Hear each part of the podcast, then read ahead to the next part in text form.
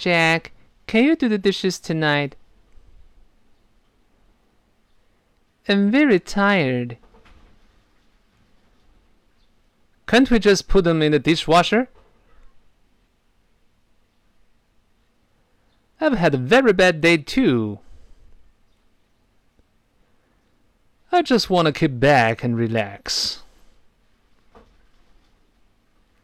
Hey, just because you had a bad day today doesn't give you permission to take it out on me.